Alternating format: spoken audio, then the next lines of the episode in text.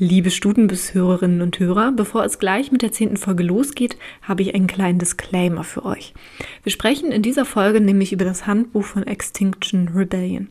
Eine Bewegung, die von London ausgehend in der ganzen Welt in unterschiedlichsten Formen gegen den Klimawandel protestiert und versucht zum Beispiel mit zivilen Ungehorsam die Regierungen zum Handeln zu zwingen. Die Bewegung versteht sich als dezentral und ist offen für alle und damit gibt es allerdings ein Problem. Denn nachdem wir diesen Podcast aufgezeichnet haben, den ihr gleich hören werdet und euch dort auch das Handbuch empfehlen, hat der Gründer der Bewegung, Roman Helen, ein Interview in der deutschen Zeit gegeben. Und darin sagt er unter anderem folgenden Satz. Und jetzt zitiere ich einmal aus dem Artikel. Anders als klassische linke Bewegungen schließen wir niemanden aus. Auch jemand, der ein bisschen sexistisch oder rassistisch denkt, kann bei uns mitmachen.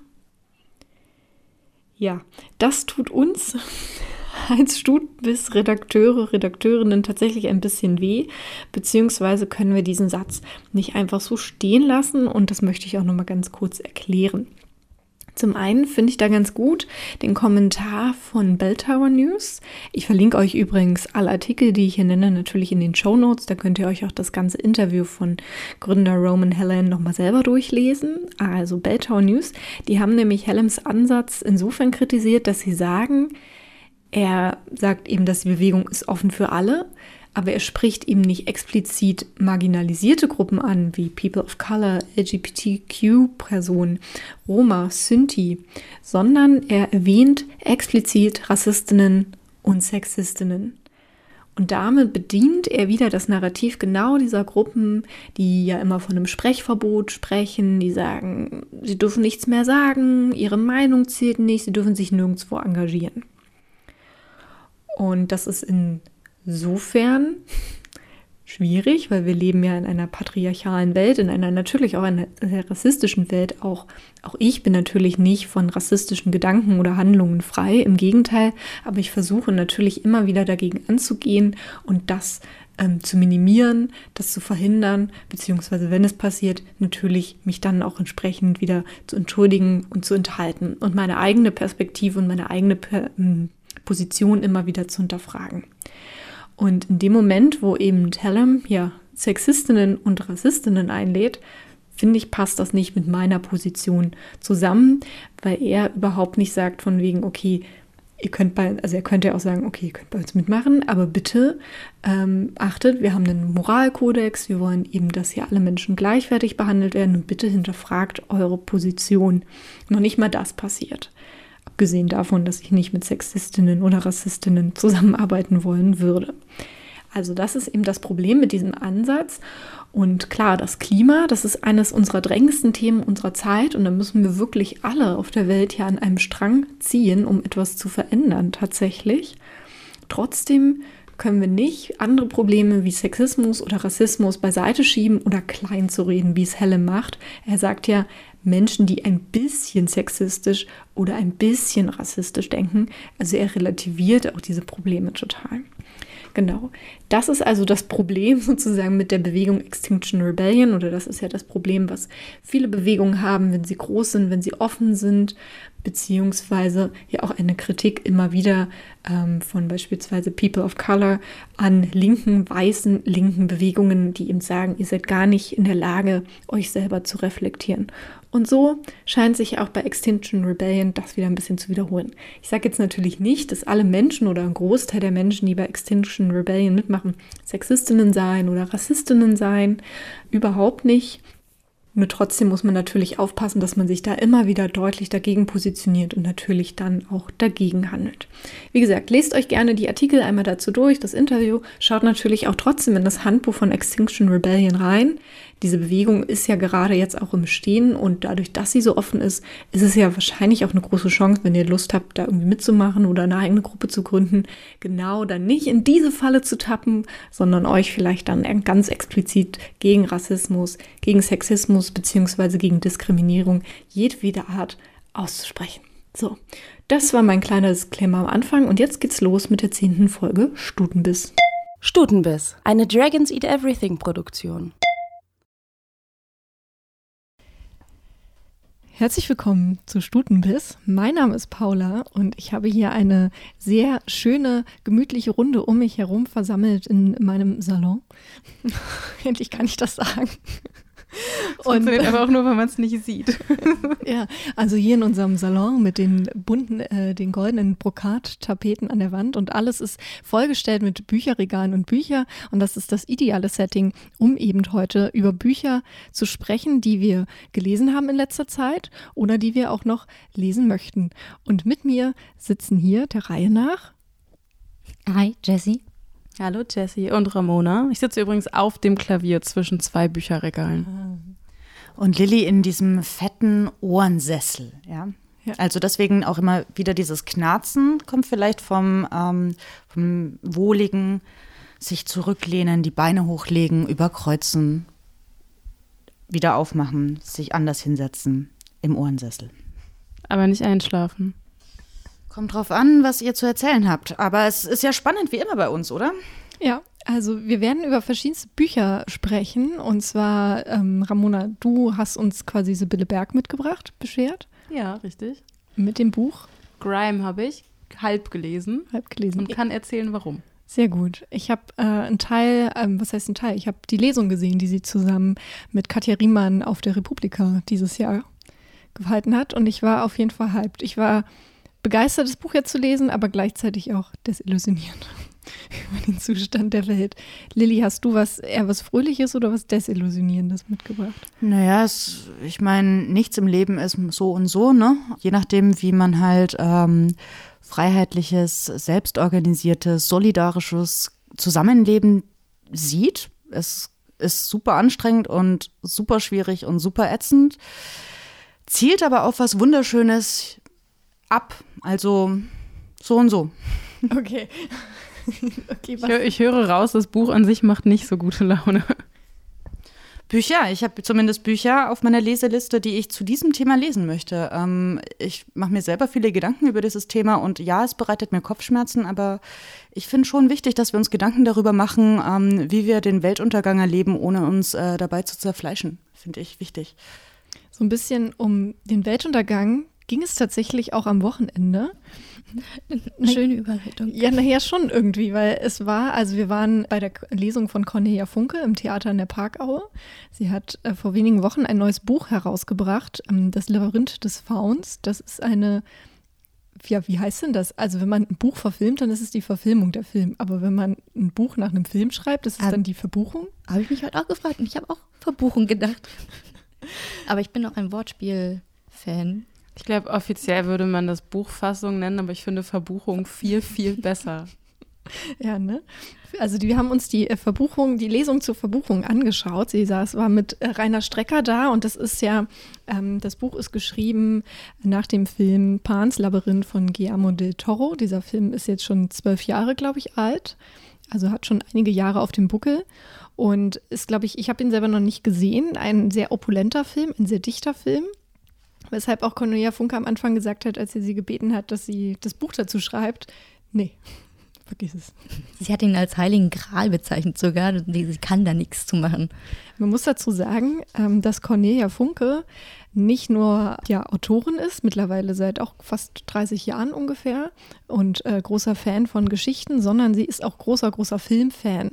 Das kam leider in, bei der Lesung gar nicht so raus oder in vielen Interviews. Viele wissen das, glaube ich, nicht von den Interviewen, dass sie ähm, schon früher mit ihrem Mann zu Hause eine riesen ja, Videothek im Prinzip zu Hause hatten und dass für sie Filme ja sind genauso wie Bücher für sie Geschichten, in die sie eintauchen kann und darum ist sie selber auch immer ganz aufgeregt, wenn ihre Bücher verfilmt werden und es ist ihr schon sehr wichtig, dass sie da auch ja so ein ja auch so ein paar Sachen mitbestimmen kann, sozusagen. Und das macht ja irgendwie auch Sinn, ne? wenn man eine Geschichte erzählt, muss man ja starke Bilder dazu im Kopf haben oder starke Bilder im Kopf dazu erzeugen können. Genau, da, sie war aber zum Beispiel zu der Tintenherz-Verfilmung, da war sie total unzufrieden mit.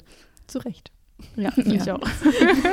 es gibt auch nur einen Teil verfilmt. Ähm, das stimmt. Das, ähm, sie hat auch erzählt zu Reckless, wenn sie da eine Verfilmung machen würde, nur als Fernsehserie, weil sie da mehr Mitspracherecht hat. Also kein Kinofilm mehr. Ja. ja, ich glaube, das ist ja sowieso, aber wir schweifen ab, aber sowieso die Chance für so Stoffe, dass man das jetzt als Serien erzählen kann. Und Reckless war ursprünglich auch als äh, Drehbuch eigentlich gedacht.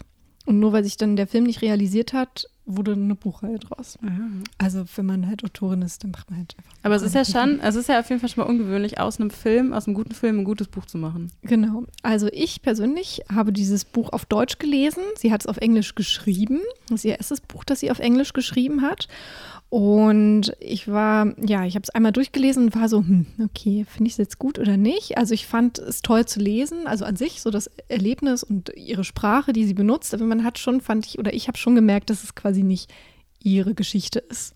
So, auch wenn ich natürlich den Film nicht kenne und nicht so ganz genau weiß, okay, an welchen Stellen hat sie jetzt Sachen dazu gedichtet, aber vielleicht erzählen wir kurz, worum es geht in dem Buch und warum ich vom Weltuntergang sprach, vielleicht. Ja, also wäre meine Frage gewesen. Ich habe nämlich weder das Buch gelesen noch den Film gesehen. Ich habe keine Ahnung, worum es geht. Eigentlich geht es um ein kleines Mädchen namens Ophelia, die ähm, mit ihrer Mutter zu einem Kapitän, zu einem Militärstützpunkt im Wald fährt. Die Mutter ist hochschwanger und dort treffen sie dann auf den neuen Stiefvater, weil der echte Vater gestorben ist. Dann hat die Mutter einfach neu geheiratet und der ist total herzlos und schrecklich und ist eigentlich nur da, um im Wald die Guerilla niederzustrecken. Es spielt ähm, zur Zeit des Spanischen Bürgerkriegs unter Franco. Mhm. Und an sich ist der Film total sehr, sehr bildgewaltig, sehr grausam, aber er gibt auch Hoffnung. Und ich weiß nicht, meintest du das jetzt ungefähr mit, mit Ende der, der Welt? Ja, so ein bisschen, weil es halt sie hat das ja auch in den Fragerunden dann tatsächlich angesprochen, weil es dann eben um das Böse ging, also auch Fragen zum Bösen kamen in diesem Buch. Da können wir vielleicht gleich nochmal kurz drauf eingehen. Und sie schon klar gemacht hat, das hat sie auch in anderen Geschichten schon gemacht, dass sie eben daran glaubt, dass es durchaus Böses auf der Welt gibt, das bekämpft werden muss. Und also sie hat auch den Faschismus sozusagen klar benannt, dass dieser Hintergrund, der da spielt, oder dieser wirklich reale Hintergrund, dass der gefährlich ist. Und auch in ihrer Arbeit oder wenn sie spricht über ihre Arbeit, Arbeit, dann ist es ihr schon wichtig zu betonen, dass, also zum Beispiel bei Reckless, wenn sie da über Märchen spricht, erzählt sie, was Märchen für eine Bedeutung haben, eben für eine Gesellschaft, weil sie sagt, was faschistische ähm, Regime oft machen, als erstes, sie verbieten Märchen, sie verbieten Volksmärchen, Volkslieder und so weiter, sie verbieten die Geschichten. Worum geht es bei Reckless ungefähr? Ähm, das ist ein bisschen kompliziert, aber die Figuren sozusagen, die aus dieser Welt entstehen, die sind alle verschiedensten Märchen entlehnt tatsächlich. Also erste Band ist so deutsche Märchen, dann gibt es französische Märchen, russische Märchen, dann gibt es auch ähm, Tausend und eine Nacht und so weiter. Also sie sucht sich so diese ganzen Märchenzyklen raus und bearbeitet die so zu so einem Fantasy-Gebilde. Genau. Und ich fand, das hat man halt auch in diesem Buch auch sehr stark gemerkt oder fand ich halt interessant, als sie dann darüber gesprochen hat in dieser Lesung, dass es eben ja nicht einfach so ein Fantasy-Abenteuer-Buch oder Geschichte oder auch der Film ist, so von wegen, okay, die kleine Heldin stapft los und besiegt jetzt was und dann haben wir einen Kampf, sondern dass es eigentlich schon äh, eine sehr reale Bedrohung ist. Vor allen Dingen, ähm, das wurde dann auch gesagt, vor den vor dem aktuellen Zeithintergrund, Zeithintergrund, so, wenn wir uns angucken, dass es Faschisten ja wieder durchaus in der Macht gibt in verschiedensten Ländern auf der Welt. Und äh, auch in der Erzählung, es ging dann halt darum, Fiktion, ist das jetzt, ist es einfach nur eine Fantasiewelt, ist es unsere reale Welt, wo sie ihm meinte, naja, Fiktion ist ja immer unsere eigene Welt. So, weil wir das nur mit unserer Realität abgleichen können. So, und ähm, das ist also, total klug. Ja, das ist, das ist eigentlich total literaturwissenschaftlich, kann ich jetzt hier mit meinem Master Literatur ähm, sagen. Weil das ich habe was anderes studiert und ich finde das sehr klug. Es ist sehr klug, weil ich glaube, das muss man manchmal immer einfach nochmal betonen. So logisch. Wir können uns nur etwas ausdenken auf der Basis von dem, was wir kennen. Und dann können wir das ja verschieden lesen, beispielsweise als Metapher für unsere Zeit. So. Ja, und ich finde, gerade auch in dem Buch kommt schon sehr deutlich auch ähm, diese Brutalität von dieser Zeit äh, hervor. Also es, es, werden verschiedenste Gruppen ja auch kommen da quasi in Erscheinung, die Rebellen, die halt sich im Wald verstecken, gegen die der Kapitän kämpft und versucht, sie ähm, ja zu besiegen. Aber man fragt sich auch die ganze Zeit, von was für Motiv wird er eigentlich getrieben? Weil er, ist, er will diese Leute ermorden, er foltert sie brutal.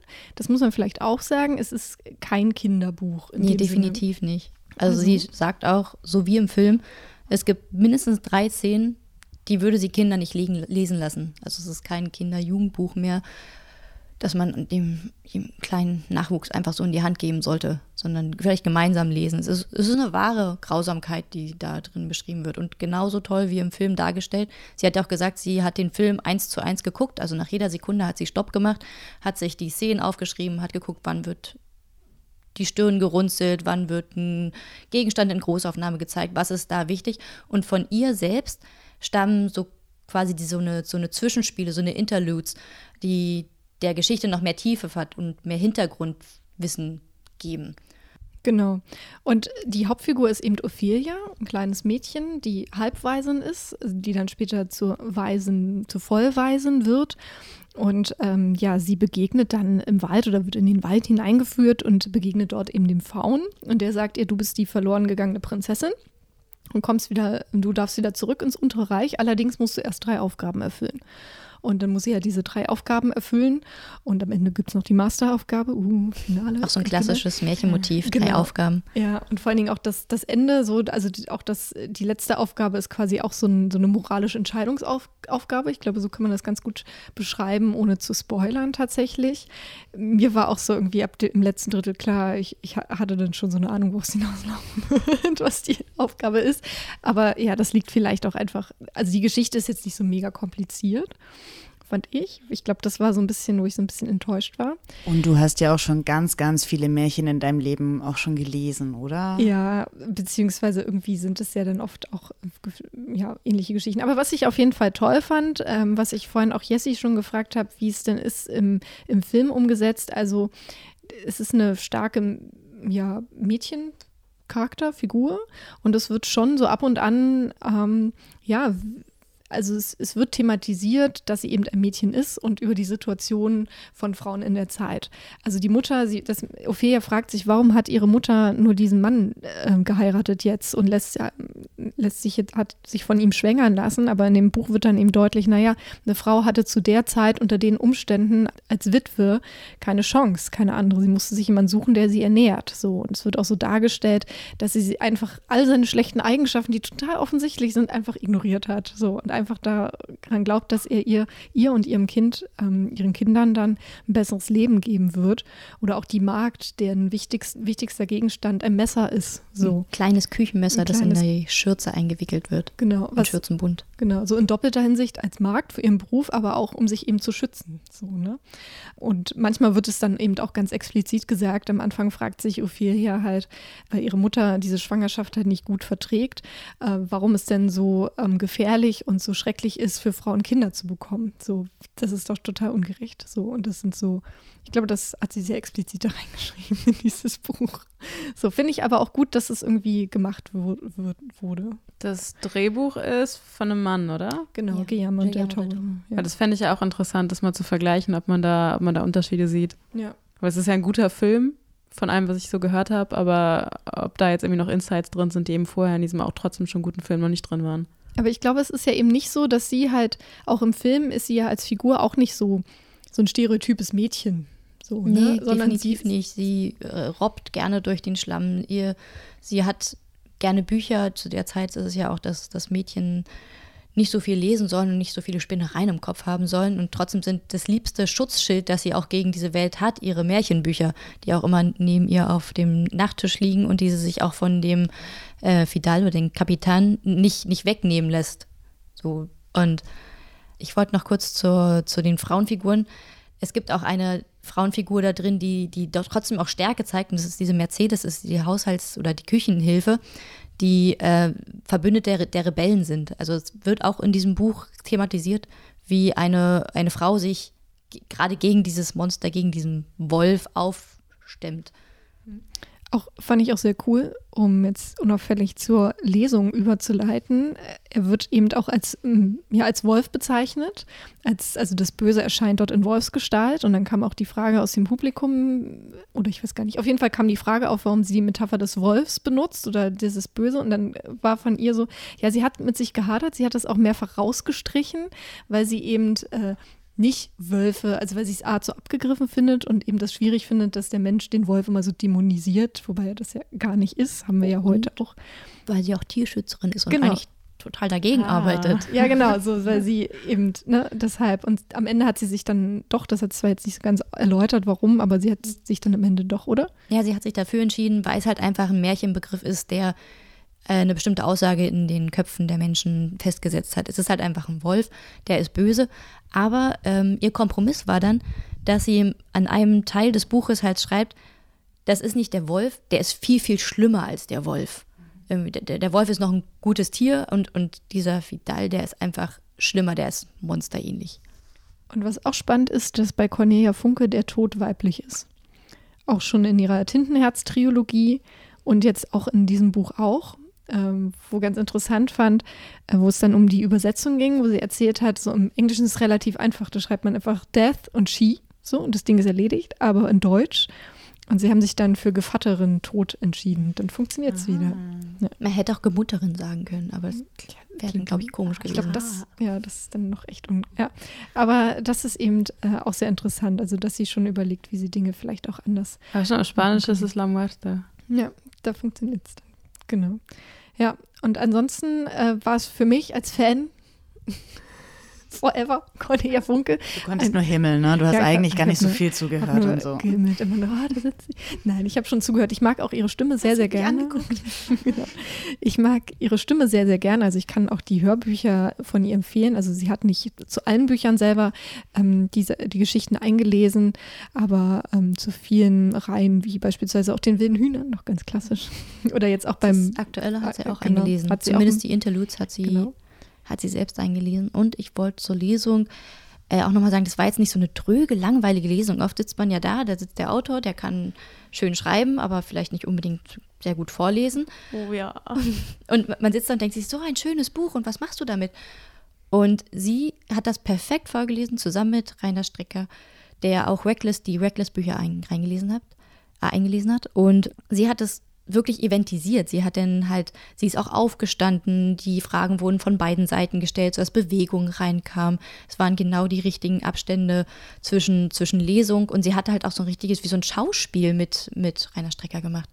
Ähm, und perfekt drauf abgestimmt. Also ich weiß nicht, ob die das irgendwie, ob sie schon so Profi sind, dass sie das nicht proben müssen oder ob sie da ganz lange für geprobt haben, aber auf jeden Fall total fantastisch. Es war wie ein also wirklich eine ne kleine Show, die man mhm. da geboten bekommen hat. Genau, ich habe sie ja auch schon gesehen beim äh, zweiten Teil der Drachenreiter.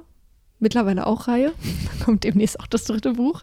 Ähm, da hat sie auch zusammen mit Rainer Strecker gelesen, noch in einer größeren, in einem größeren Saal, und zwar im großen Sendesaal in Berlin, beim Rundfunk Berlin-Brandenburg. Auch ein, also alleine schon ein ganz toller Ort, äh, weil dieser, also dieses, ja, dieser Raum, also Jetzt kommt kurz Nerdwissen. Dieses Haus wurde ja nur gebaut für Radio machen und auch eben damals hat man ja live die Musik eingespielt, als dieses Haus, ähm, als das Radio aufgekommen ist. Und wenn man in diesen großen Sendesaal reingeht, dann ist es egal, an welcher Stelle man steht und egal, ob da 700 Leute drin sitz, stehen oder ob man alleine ist. Es klingt an jedem Punkt des Raumes gleich gleich gut. Ah. So. Und das, also man, man hat dort einfach einen Top-Klang. So, man kann einfach nicht. Und da waren noch viel, viel mehr, auch Kinder natürlich da und da hat sie das auch schon gemacht oder das macht sie eben sehr gerne, weil ähm, darauf würde ich nämlich jetzt gerne kommen, diesen emanzipativen Charakter bei Cornelia Funke, der ist nämlich wahnsinnig groß, warum ich auch nochmal so eine Hand ins Feuer lege für diese Frauen, nicht nur wegen ihren Figuren, sondern ähm, weil sie eben angefangen hat zu schreiben, weil sie eben die Geschichten für Kinder total gelangweilt haben. Und dann hat sie eben spannende Geschichten geschrieben, auch mit realen Problemen, auch bei den wilden Hühnern, da können wir gerne mal an anderer Stelle drüber sprechen. Die sind, die sind gar nicht so Larifari lustig, sondern da kommen halt alleinerziehende Mütter drin vor und äh, Mädchen, die auf einmal sich in Mädchen verlieben und Eltern, die sich scheiden und so weiter und Väter, die schlagen. Das war halt Anfang der 90er irgendwie, äh, wollten ganz viele Verlage das gar nicht verlegen. Um, ähm, und ihr ist der Kontakt halt auch zu den Fans tatsächlich, den hält sie sehr intensiv. Also sie hat schon immer eine wahnsinnig, ähm, wie sagt man, ausgebaute Website, also mit großem Gästebuch, ihre ähm, Schwester betreut das. Da gibt es regelmäßig Chatrunden, wo man auch, und dann können die Kinder da auch oder auch Erwachsene, ihre Geschichten einsenden. Und sie nimmt das auch sehr auf aus diesen Lesungen, die Fragen, die sie dann gestellt bekommt von den Teilnehmenden. Und da kommen ja dann gerade von Kindern so Fragen wie, ja, äh, ist denn dieser kleine Elfe, die da in, dem, in der einen Trilogie auftaucht, in dem einen Kapitel, ist das denn die gleiche Elfengattung wie die sie mal in ihrem ersten Buch, Marienkäfer? Und dann fängt sie an zu überlegen, ernsthaft. Und dann so, ja, es könnte gut sein, dass du das sagst. Und sie hat auch versprochen, dass es vielleicht Hoffnung gibt für die Einhörner. Und wir wissen ja alle, Einhörner, die brauchen wir. Aber erstmal kommen die Meeresbewohner. Ja, erstmal die Meeresbewohner demnächst. Das Meeresbewohner? Ja, im dritten Teil der Drachenreiter-Trilogie geht es offenbar um Meeresbewohner. Was spannend wird, weil Drachen und Wasser. Also ganz, ganz viel Cornelia Funke im Herbst lesen oder was sagt ihr jetzt? Ja, also Definitiv. wenn man ein Ähm, bisschen seichter einsteigen möchte, dann empfehle ich äh, auch Igreine ohne Furcht. Großartig. Äh, ein großartiges Buch, auch toll von ihr eingelesen. Äh, da haben wir nämlich auch schon eine weibliche Heldin, die losziehen muss und die muss doch auch einen Drachen. Sie braucht irgendwie so Drachenschuppen. Doch, doch, ja. Irgendwas war da Drachenreiter, auf jeden Fall zu empfehlen.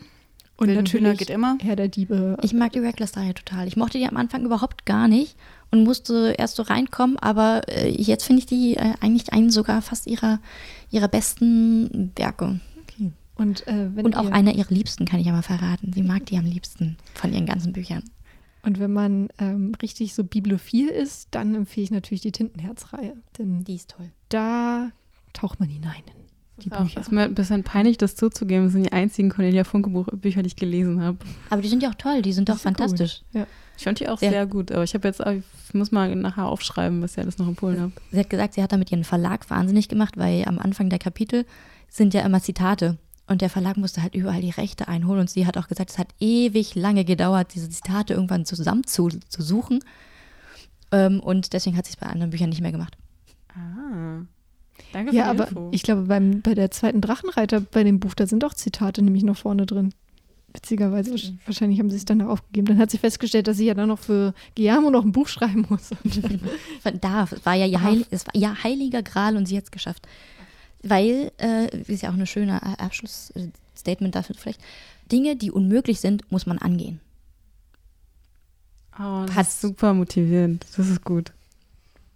Und man kann auch alle fünf, äh, ganz, ganz viele Bücher von Cornelia Funke parallel lesen, weil sie schreibt sie auch parallel. So, gerade an fünf Büchern und zwei Gemälden arbeitet sie. Ja, ich lese immer drei Bücher gleichzeitig. Das passt auch gut. Ich habe was nicht so schön Motivierendes gelesen. Eigentlich ist es motivierend, aber es macht so ein bisschen wütend motivierend.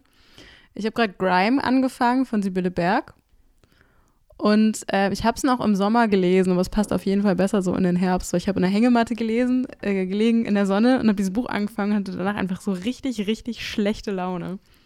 Es ist, ähm, geht um so eine, irgendwie geht es um eine, um eine Dystopie. Ich bin so in der Hälfte, irgendwann das nicht mehr für meine Laune, da konnte ich nicht weiterlesen. Ähm, es geht um so eine Dystopie, es fängt aber in der Jetztzeit an, es spielt in so einer britischen Sozialwohnung und es geht um vier Kinder, sind glaube ich die Hauptcharaktere. Ähm, und das ist alles, was diesen Kindern passiert, geht irgendwann von Dreck. Also die haben halt ganz fiese Leben und das Leben ist irgendwie richtig unfair zu denen und immer wenn ihnen irgendwas Gutes passiert, weißt du einfach, das geht am Ende doch wieder irgendwie Pferds von Karren. Also dem passiert irgendwas Gutes und du weißt, irgendwas passiert, damit die wieder runterfallen von allem, was sie irgendwie erreicht haben und das man denen gegeben hat. Und das hat mich wahnsinnig wütend gemacht. Und ähm, das dreht sich dann weiter und fährt irgendwann immer weiter in die Zukunft. Und irgendwann fängt es an, so eine, so eine Technik-Dystopie zu, zu entwickeln, in der halt irgendwie es volle Überwachung gibt in Großbritannien und ähm, alle Menschen immer überall überwacht werden. Diese Kinder versuchen sich davon zu befreien und versuchen es irgendwie hinzukriegen, dass sie nicht überwacht werden.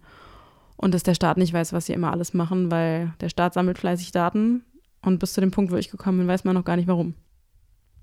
Ja, ich habe ähm, auf der Republika war sie zusammen mit ihrem Buddy Katja Riemann und hat gelesen, auch auf der Hauptbühne. Es war auch der volle Saal, also das war ordentlich.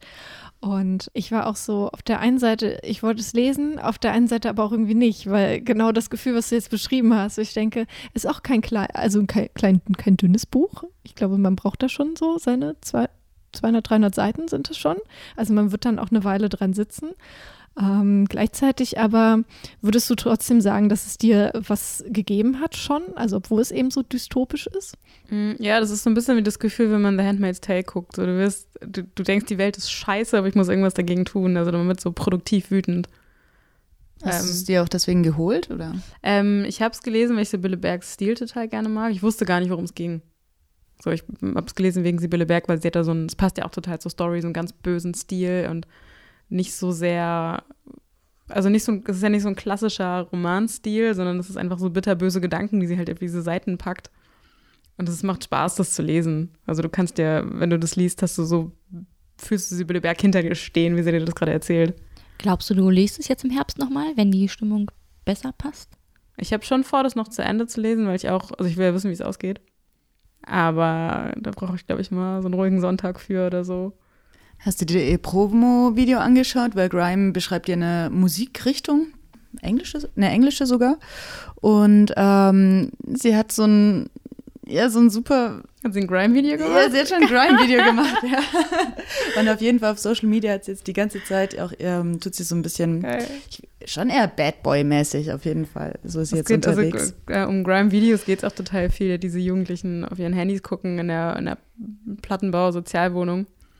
Und ja, und die gucken halt ganz viel von diesen Videos. Genau, sie hat ja eine Zeit lang auch äh, für die Recherche für das Buch in London gelebt, beziehungsweise war auch in England unterwegs und hat eben ähm, dieses Promo-Video mit diesem jungen Rapper, das ist tatsächlich ein junger Grime-Künstler aus London, der genau aus diesem Milieu kommt, das sie beschreibt dort und das ja sozusagen, wo sie auch zeigt, dass das eben das erste Milieu sein wird, was darunter leiden wird unter so einem derartigen Überwachungsstaat, weil du eben nur staatliche Unterstützung ja dann unter anderem bekommst, wenn du dich eben registrieren lässt dafür und eben überwachen lässt. So, also es ist dir sozusagen, ähm, ich weiß jetzt nicht, wie dann die Reichen dargestellt werden, aber das sind dann so die ersten, die sich eben gar nicht dagegen wehren können, weil sie eben auch darauf angewiesen sind, auf den Es Staat. geht, ähm, es geht nicht nur um Sozialhilfe, es geht um ein bedingungsloses Grundeinkommen, das irgendwann eingeführt wird. Und das kriegst du nur, wenn du dich registrieren lässt. Genau, also sie spielt auch total mit diesem, ne, das ist ja so in der linken ähm, äh, Szene ist das ja das bedingungslose Grundeinkommen eine total populäre Idee, so weil die ja auch so interessant ist und es ist eine total positiv erzählte Idee, ne? Weil durch das Grundeinkommen können wir alle gleich sein, können wir viel gleichere Startchancen haben im Leben oder generell Chancen im Leben haben. Und sie macht halt den Kniff und zieht das halt so einem so, ja, nee, kann aber auch scheiße sein. So, wobei es natürlich auch wieder kein bedingungsloses Grundeinkommen ist, wenn es Bedingungen gibt dafür, aber gut. Ja, stimmt, aber so ist- das aber, sie, aber, ne, aber es wird ja genau damit verkauft, sozusagen, in dem Buch. Genau. Ansonsten empfehle ich auch Sibylle Bergs Reportagen. Gold heißt das Buch, ist ähm, Reportagensammlung, ich glaube, die sie unter anderem für die Allegra, Allegra geschrieben hat, aber auch für die Süddeutsche Zeitung. Äh, da kommt auch ihr bitterböser.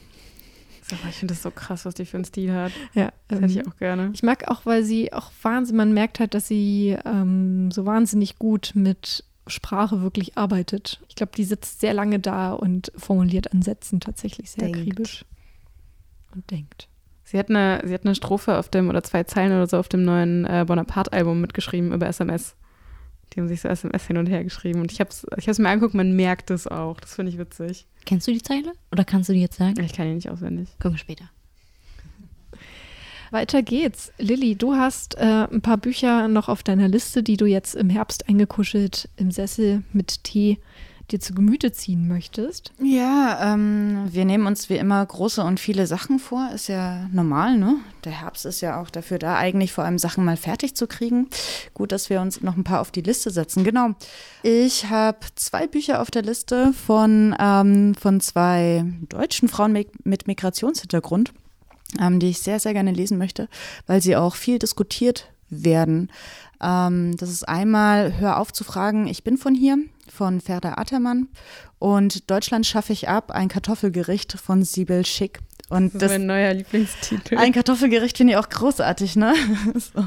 Ja, es geht auf jeden Fall sehr viel um, ähm, ja, um Rassismuserfahrungen und ähm, ach, wie, ja, wie diskriminierend auch unsere Strukturen sind in diesem Land, das sich so freiheitlich darstellt im Endeffekt. Ähm, und das vor allem aus der betroffenen Perspektive. Und daran schließt sich auch gleich, ähm, warum ich nicht länger mit Weißen über Hautfarbe rede an, von ähm, René Edulodge. Ähm, das ist ein Buch, das sehr diskutiert wird, vor allem auch in der black feministischen Community.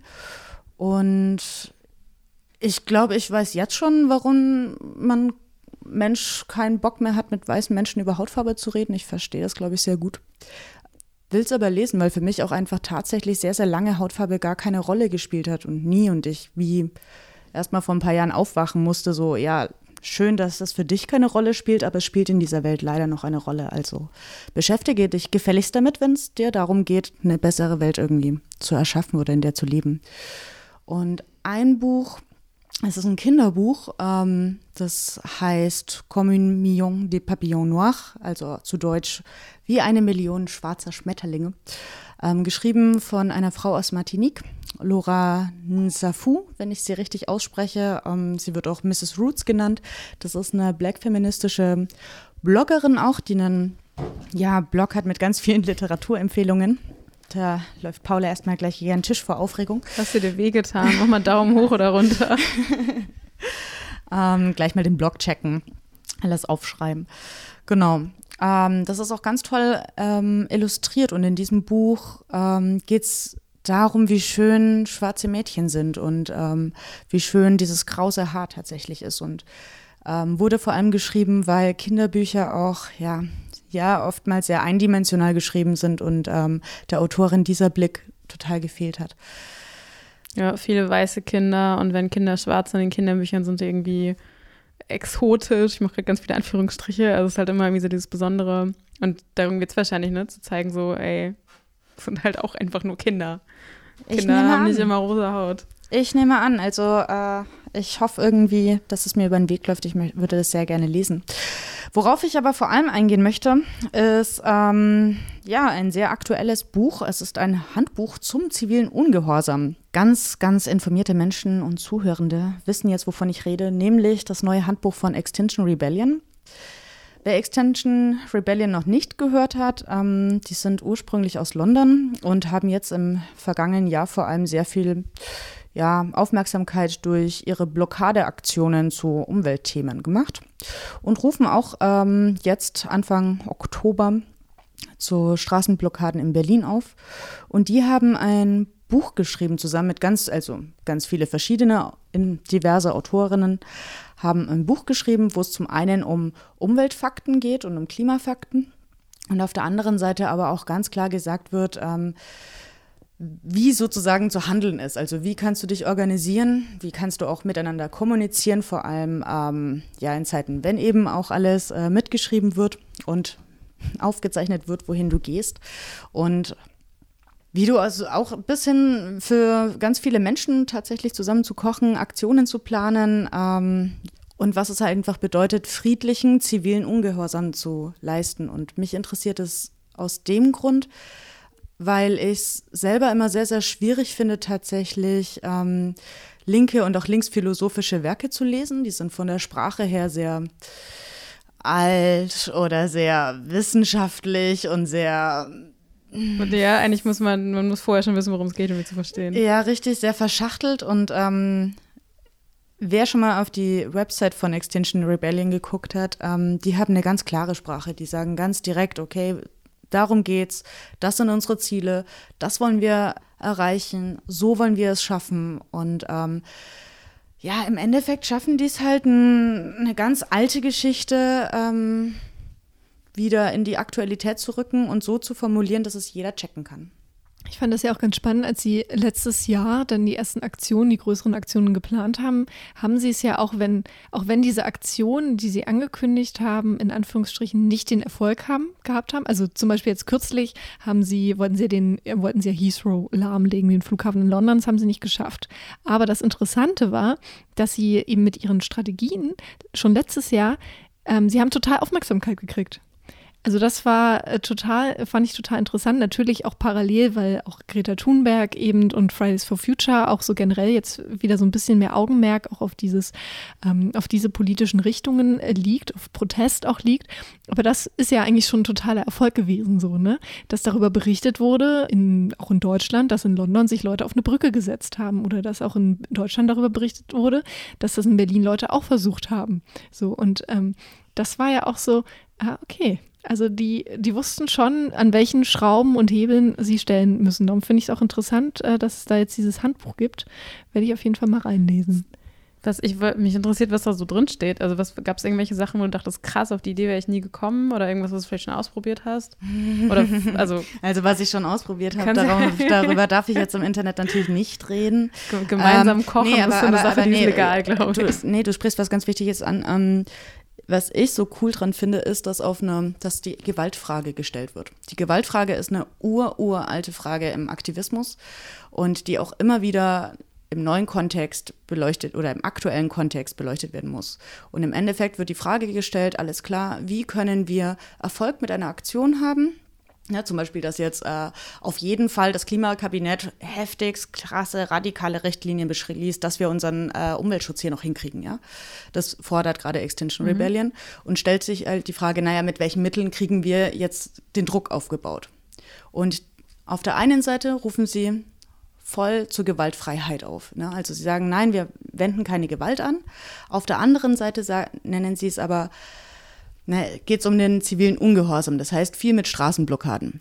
Was aus unserer Sicht, unserer normalen Sicht natürlich als friedlich gilt, aus Sicht der Polizei, aber halt eher nicht. Ah. Beziehungsweise dann ist natürlich auch die spannende Frage, in welchem Land und in welchem Bundesland führst du das durch? Und da gibt es ja in Deutschland durchaus auch schon Unterschiede. Also wie Polizei reagiert, wie, ähm, wie sie geschult ist, welche Polizeigesetze es gibt. Aber auch wenn man wirklich zu angemeldeten Demos geht, dann ist es tatsächlich etwas anderes, ob du in Sachsen auf einer antifaschistischen Demo bist oder in Berlin. So in Sachsen hat man dann gerne auch als evangelischer Pfarrer eine Anzeige wegen Landsfriedensbruch. Man ist dann als äh, ja so halb interessierter politischer Mensch so irritiert, was? Landfriedensbruch ist er jetzt mit der mit der Schrotflinte durch Dresden gelaufen. Nein, er hat äh, angeblich eben, äh, dadurch, dass er sich an diesem Protest beteiligt hatte, hat er quasi Landfriedensbruch. Er ist übrigens freigesprochen worden. Ähm, ja, ja, und auch wenn du, wenn, wenn du dich wehrst im, oder im Endeffekt einfach nur reagierst, stell dir vor, du bist auf der Straße, ja, blockierst die Straße, weil Nazis laufen vorbei und du willst sie nicht durchlassen. Bei 90 Prozent der Demos kommt dann die Polizei auf dich zu und zieht dich weg. Und wenn die von hinten kommt, ein ganz normaler menschlicher Reflex ist, die Ellenbogen auszufahren und sich zu wehren. Ja. Ist halt aber tätlicher Angriff gegen ähm, Vollstreckungsbeamte ähm, ist seit G20, wird das strafrechtlich verfolgt. Und das, ist, das steht in dem Buch auch drin? Ja, im, im Buch gibt es natürlich ein Kapitel ins Gefängnis gehen, das Kapitel Polizei, Festnahme und Unterstützung und andere Sachen, ja. Ich finde das ganz interessant, dass sich da schon ein Kreis jetzt schließt zu Cornelia Funke am Anfang tatsächlich, weil das ist so witzig. Wir lesen uns Bücher, wir lesen Bücher wie Harry Potter, wahnsinniger Welterfolg, oh, tolle Geschichte, die Filme erfolgreich. Wir gucken uns Sachen wie Game of Thrones an, aber natürlich auch Filme. Es ist schon immer ein Stoff, wie Helden losziehen, Underdogs gegen ähm, eine obere Macht ähm, agieren, handeln tatsächlich, oft auch Gewalt gewaltsam tatsächlich. So. Und wenn das dann aber im echten Leben passiert, oder da reicht es ja dann nur schon, dass Herbert Grönemeyer sich auf die Bühne stellt und das sagt, was er seit 30 Jahren sagt. Dass, ähm, Weil er natürlich kein Underdog ist. Ne? Ja, Faschismus. Ja, aber selbst das regt regt die Gesellschaft auf oder Teile der Gesellschaft ja. auf, weil sie auf einmal etwas hören, was halt unangenehm ist. Richtig. Und wenn es dann tatsächlich zu Handlungen kommt, wie dass man eben sagt, wir blockieren jetzt hier symbolisch die großen Straßen in dieser Stadt, weil wir sagen, Autoverkehr ist nicht gut, da wird ja niemand verletzt. So, ja. es bleibt halt das Auto stehen. Vielleicht werden sogar weniger Leute verletzt, weil es weniger Autounfälle gibt. so, ähm, und das ist schon interessant, dass dieser Transfer von diesen fantastischen Geschichten, von diesen Fantasy-Geschichten, dass der so schwierig ist in die Realität umzusetzen, obwohl er ja am Ende unsere Realität thematisiert. Ich glaube ja schon, dass dieser, dieser Transfer ganz gut funktioniert. Ähm, der Rahmen ist halt ein anderer, ne? Also wir kämpfen nicht gegen Voldemort und irgendwie auf uns, wir sind nicht, unser Leben ist nicht bedroht. So, wir sind ja in einer relativ privilegierten Stellung. Wir sind ja gar nicht, die, wir sind ja gar nicht die Underdogs. Noch. auch interessant finde, dass äh, Katrin Rönecke vom Lila Podcast und auch der Wochendämmerung, sie hat schon mehrfach in ihrem Podcast gesagt, eigentlich alle Kinder und Jugendlichen, die Harry Potter gelesen haben, damit sozialisiert worden sind, eigentlich können die nicht auf Faschismus reinfallen, weil genau das wird in Harry Potter erklärt, so wie Faschismus funktioniert und dass man da eben dagegen aufstehen muss und dass man dagegen was machen muss. So und klar, ist, wir leben in keiner ähm, heiteren Welt, wo Dinge immer so einfach funktionieren, aber das finde ich schon interessant. Aber es stimmt schon, ne? Was gelernt wird, ist halt, ähm, tut euch zusammen, bildet Banden, ne? Ganz alter Spruch. Tut euch zusammen, seid füreinander da, helft euch und macht euren Mund auf gegen Ungerechtigkeit ähm, und nicht nur den Mund auf, sondern seid aktiv wie auch immer, auf welche Weisen auch immer, gegen Ungerechtigkeiten in dieser Welt und für eine, ähm, eine bessere Welt vielleicht. Und so geht es bei uns auch weiter in den Tipps, oder? Genau, weil wenn ihr sagt, oh, jetzt erstmal Grime lesen von Sibylle Berg oder so eine Anleitung zur Rebellion, das ist mir, glaube ich, zu viel, dann äh, gibt es mittlerweile auf dem Buchmarkt ganz viele praktische kleine Anthologien. Jessie, du hast eine gelesen oder ein bisschen reingelesen. Schon. Äh, ja, ich habe äh, ganz viel reingelesen sogar die Rebellion im Alltag, quasi die, die echten Frauen in der echten Welt, nicht in der Fantasy-Welt, die äh, Großes geschaffen haben. Und zwar geht es um das Buch uh, Good Night Stories for Rebel Girls. Da gibt es ja schon zwei Bände. Die Entstehungsgeschichte des Buchs ist auch ganz interessant. Das ist die größte erfolgreiche Crowdfunding-Kampagne für ein Buch. Äh, ich weiß nicht, wie viele, es kam im Millionenbereich, kam, kam da zusammen. Deswegen gibt es auch, glaube ich, schon zwei, zwei Folgen und ein, so eine Art Mitmachbuch, so, wo du dir deine eigenen Ziele bewusst wirst. Also ich glaube, bloß für Kinder. Ich glaube, in jedem Buchladen, ich bin in vielen Buchläden, wo ich war, also in den letzten anderthalb Jahren lag dieses Buch tatsächlich. Also es ist auch über diese Crowdfunding-Kampagne unfassbar erfolgreich, glaube ich. Die und hatten auch so ein Sorry, die hatten ja so ein tolles Video, die waren das, oder? Wo die, wo die im Buch also so ein Bücherregal zeigen und dann nach und nach die Bücher rausnehmen, die irgendwie, wo es nicht um, wo es irgendwie nicht um Mädchen geht und nicht um, um Mädchen, die schön aussehen und dann bleibt am Ende nicht mehr so viel übrig. Irgendwie sowas. Ich glaube, ich habe das Video gesehen, aber ich hätte es jetzt nicht dem zugeordnet. Das weiß ich nicht genau. Aber es ist eine gute Idee. Also, wie war der Gedanke dahinter, ne? Also, es gibt nicht genug ja. Stories für über Mädchen. Genau, und so funktioniert das Buch auch. Also, es ist halt einfach eine, Prinzip ist es was Simples. Es ist eine Biograf ein Biografienbuch über ähm, sämtliche starke Frauen, die es in der Welt gibt, äh, also überall international in sämtlichen Sparten, nicht nur irgendwie Schriftsteller, Politiker, Musiker, sondern halt auch mal ein Techniker, ähm, Ada Lovecraft, die, die quasi den ersten Computer erfunden hat, ähm, auch ähm, Spioninnen oder Leute, die sich gegen das Regime aufge, aufge abgelehnt haben. Also wirklich aus jeder sämtlichen Sparte werden Frauen vorgestellt. Und das wird auf eine ganz spezielle Art gemacht. Und zwar gibt es immer eine Seite pro Frau und die wird ähm, wie so ein, hat auch wieder einen Märchencharakter. Schließen wir auch wieder auf Cornelia Funke zurück. Der ist halt auch eine Kindergeschichte. Also das für Kinder kann man ein, mal ein Kapitel pro Abend schön vorlesen und hat mal halt nicht die typischen Vorbilder, die man immer so kriegt, sondern äh, kriegt gezeigt, dass es auch viele Frauen gibt, die im Hintergrund verschwunden sind und aber eigentlich Sachen schon viel früher gemacht haben als Männer. Genau, und was diese Anthologien auch auszeichnet, ist, dass die oft schon sehr intersektional sind, sehr international sind.